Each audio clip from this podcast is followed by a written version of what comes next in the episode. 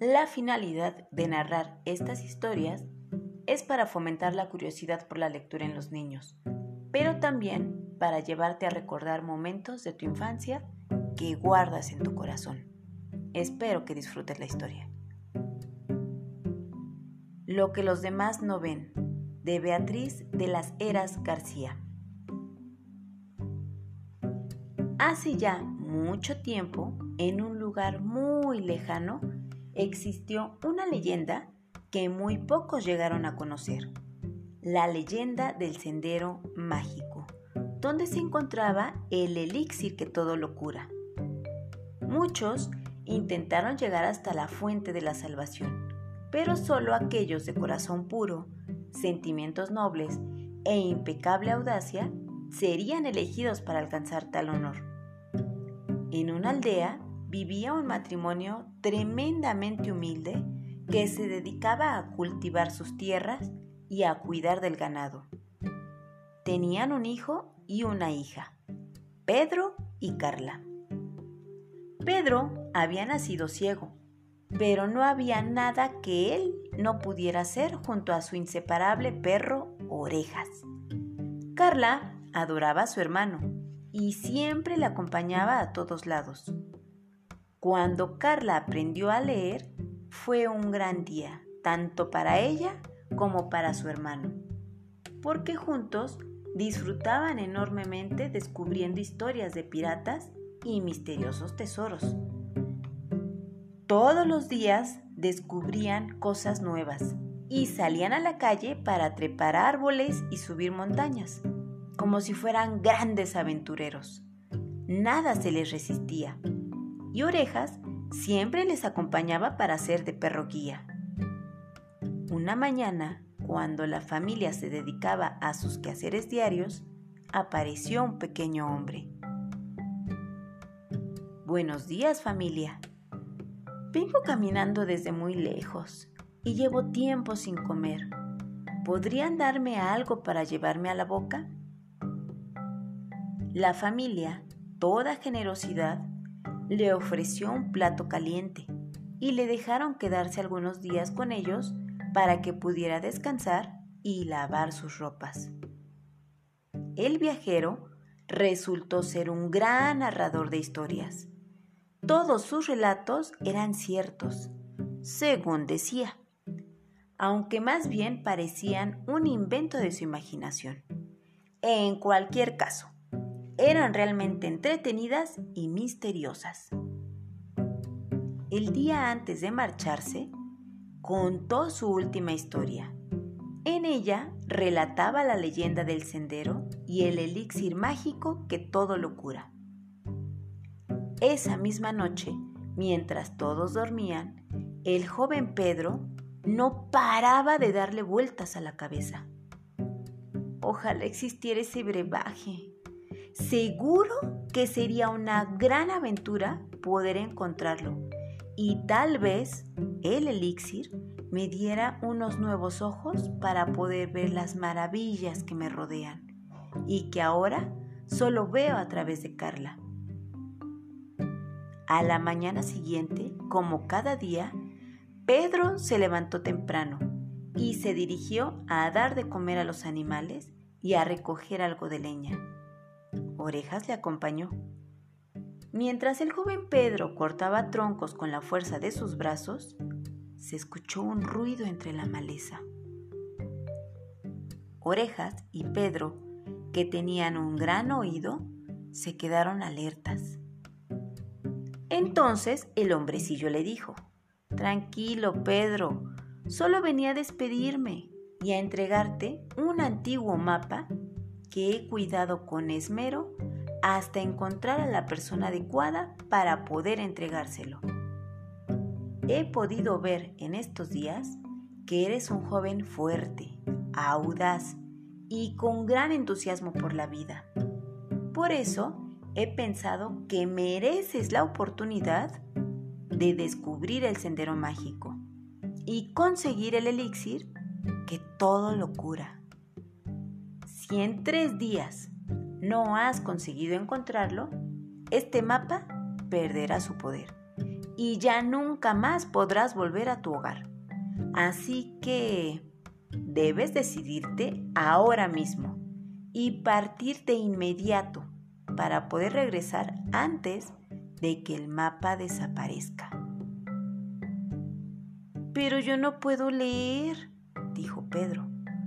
¿Cómo podría conseguir el camino que marca el mapa si mis ojos no lo ven? Confía en el mapa y en tu gran audacia. Antes de que Pedro pudiese decir algo más, el hombrecillo se marchó. Pedro no lo pensó dos veces. Entró en su casa sin hacer ruido. Cogió todo lo necesario para pasar tres días fuera de su casa. No dijo nada a nadie, pues no quería preocupar a su familia. Orejas y Pedro salieron y comenzaron a caminar. El joven no sabía muy bien qué hacer con el mapa que tenía entre sus manos, pero él nunca tenía miedo. Sabía que lo conseguiría, pues contaba con su fuerza y su inteligencia y un magnífico perroquía. De repente notó como si el mapa tirase de él para guiarle en la dirección correcta. Así es como el mapa me va a ayudar. Tirará de mí y me indicará el camino, pensó el muchacho. Pedro y Orejas caminaban rápido, pero el joven decidió acelerar aún más la marcha. Si ahora que parece que el camino es más sencillo, apresuro mi marcha, habré ganado tiempo en caso de encontrarme con algún obstáculo que me ralentice.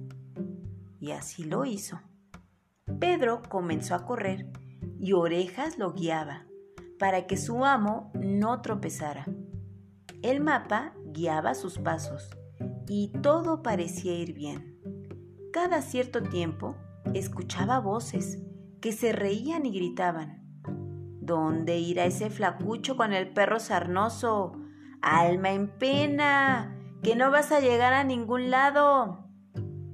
Pedro no sabía a quién le dirían esas ruines palabras pero no se detuvo a averiguarlo, pues tenía un objetivo claro y no quería despistarse de su plan. Sin embargo, sentía pena por aquellos hombres que gritaban. No entendía por qué se metían con aquel flacucho del que hablaban. Pero estaba claro que sus palabras demostraban que eran malas personas. Llevaban horas corriendo a buen ritmo, sin mostrar cansancio alguno, y de pronto el mapa les hizo detenerse. Pedro pudo escuchar el sonido de un río. Debemos ir con cuidado, orejas. Parece que nos acercamos a un río y debo pensar cómo lo vamos a cruzar. Al llegar a la orilla, el muchacho decidió buscar troncos de tamaño medio en los que poder apoyarse con su perro, por si el río era muy profundo. Los unió con ramas de juncos, como ya había hecho en otras ocasiones con su hermana, y utilizó un tronco fuerte, largo y algo más liso que los demás como remo para poder avanzar hasta el otro lado de la orilla. De pronto, escuchó a un grupo de chicos reírse a lo lejos. ¿Qué hará el enclenque ese cortando juncos? Como se descuide, se va a ahogar. Pedro volvió a obviar las desagradables palabras de aquellos muchachos, que tampoco sabía a quién podían ir dirigidas se remangó e introdujo su mano para ver cuál era el sentido en el que fluía el agua. Dedujo la dirección que debía tomar y se quedó bastante más tranquilo al notar que el agua no corría con gran fuerza, por lo que entendió que sería más fácil cruzar de lo que había pensado. Se descalzó para mantener el calzado seco y montó a su perro en la balsa que había construido. con el mapa en la mano y lleno de coraje, remó y remó hasta cruzar el río. Al llegar al otro lado, se sintió tremendamente orgulloso de sí mismo, lo cual le dio aún más fuerza para continuar buscando el sendero y el elixir mágico. Una vez calzado y preparado para comenzar a correr, notó cómo el mapa le guiaba por un camino que parecía bordear el río que acababa de cruzar. El muchacho comenzó a sentir mucho frío y entendió que la noche se estaba echando encima. Decidió parar para descansar y buscar un lugar donde refugiarse y comer algo. Se alejó un poco del río para evitar tanta humedad y unió algunos palos que cubrió de ramas para protegerse del frío. Sacó algo de comida que compartió con orejas y juntos se taparon con una manta y cayeron rendidos sin casi darse cuenta. El canto de los pájaros les despertó y rápidamente el joven recogió sus cosas y continuó su camino. Entendía que hoy debía llegar a su destino. De lo contrario, no podía volver a su hogar. Un día y medio para llegar y otro día y medio para regresar. Eso sumaba los tres días previstos. Habían transcurrido varias horas corriendo, cuando notó un tremendo calor entre sus manos. Era el mapa que le indicaba que ya estaba cerca. Pedro aminoró el paso y se percató de que el terreno comenzaba a empinarse. Se trataba de una gran cuesta. Ató una pequeña cuerda a su perro para que éste le guiara en la subida y protegiera a su amigo de que cayera al vacío. Al fin y al cabo, él era un gran escalador y no dejaría que le pasara nada a orejas. Comenzaron a trepar y pronto se dio cuenta de que no era una simple montaña. Iban a tener que escalar, pues a cada paso que daba se encontraba con enormes piedras. Pedro pensó en su gran fuerza y no dudó un segundo de su capacidad para alcanzar la cima. A lo lejos escuchó una voz. Pero chico, ¿dónde vas? ¿No ves que no vas a ser capaz de llegar? Tú no estás hecho para subir. Baja, que te vas a matar. Pedro pensó que sería algún padre riñendo a su hijo pequeño para que no subiera a la montaña.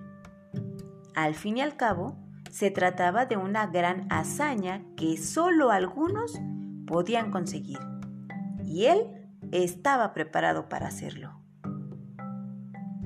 Con la última gota de aliento, el muchacho y su perro llegaron a la cima, donde el aire era tan puro que costaba respirarlo.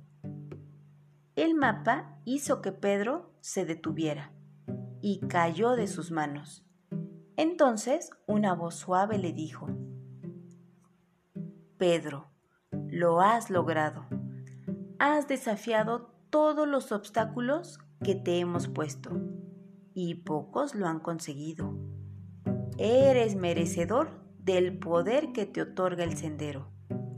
Abre tus manos, pues voy a verter el elixir mágico para sanar aquello que tanto ansías y que te ha hecho venir hasta este lugar mágico.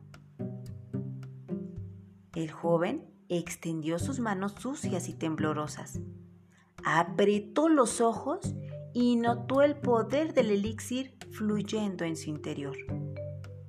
Abrió los ojos con cuidado, pues la luz lo molestaba. Era la primera vez que podía ver el mundo más allá de su imaginación. La imagen era inmejorable. Allí, sobre la montaña, podía ver la belleza de la naturaleza y sintió que era el chico más afortunado y feliz del mundo por haber recibido aquel don. El mapa se iluminó para mostrarle el camino de vuelta y Pedro entendió que no tenían tiempo que perder. De lo contrario, su don se esfumaría y jamás volvería a su hogar. Con sus ojos repletos de vida, bajó la montaña que con tanto esfuerzo había subido. Entonces se percató de que un animal le seguía. Llevaba una cuerda atada y dedujo que ese pequeño y delgado perro era Orejas. Orejas, eres tú. Su fiel amigo se acercó a él como siempre lo hacía y el muchacho pensó, esta es la imagen de un gran animal, pues ha llegado hasta aquí y no ha sido un camino fácil. Qué suerte tengo de contar con él. Descendieron la montaña hasta llegar al río, donde por fin Pedro pudo verse reflejado. Entonces pensó, así es como son los jóvenes, fuertes y decididos, como yo. Pero al continuar su camino, volvió a escuchar las voces crueles que el día anterior había obviado, pues no sabía a quién se dirigían. Entonces pudo comprobar que los insultos eran para él. El joven no podía entender. Ya, yo no soy enclenque, ni flacucho, ni un alma en pena. ¿Por qué me insultan de esa manera? Poco triste por las palabras que a su paso había escuchado, continuó su trayecto con la ilusión de llegar a su hogar y poder encontrarse con su familia. Así, con el aplomo y la confianza que le caracterizaban, el joven fue capaz de superar la prueba y culminar su viaje antes de que los tres días llegasen a su fin. Cuando su familia le vio, sintió un gran alivio. Estaban muy preocupados y angustiados, pero al verle se quedaron más tranquilos. Pedro les contó su hazaña y el don que le había sido concedido. Les explicó las burlas de los otros chicos, ante lo que sus padres callaron por miedo a herir sus sentimientos. Siempre le habían hecho entender que él podía conseguir todo lo que se propusiera. Y Pedro no dudó de sus posibilidades. Pero ahora se había dado cuenta de que no era tan fuerte y grande como en su mente se imaginaba. Entonces pensó, qué suerte la mía por ser como soy. Son los demás los que no han sido capaces de ver que mi exterior es diferente. Haber nacido sin vista me ha hecho obviar que mi cuerpo no era fuerte, ni alto, ni de gran envergadura, pero he conseguido superar pruebas para las que era necesario destreza, audacia y mucha fuerza. Pedro abrazó a su familia y les dijo, Gracias, ustedes han hecho de mí lo que ahora soy. Nunca me han dicho lo que no podía hacer, sino que me animaban para que me esforzara, dándome apoyo y confianza. Soy lo que los demás no ven, pero poco a poco yo les demostraré que lo importante es lo que uno se propone y las limitaciones no existen si confías en tus posibilidades. Cuentan que el joven Pedro, con su gran autoestima, consiguió ganarse el respeto y la admiración de todos los aldeanos que le llegaron a conocer. E incluso algunos hacían grandes peregrinaciones para dar con él y pedir su consejo pues jamás se había visto a nadie más sabio y seguro de sí mismo como nuestro joven aventurero.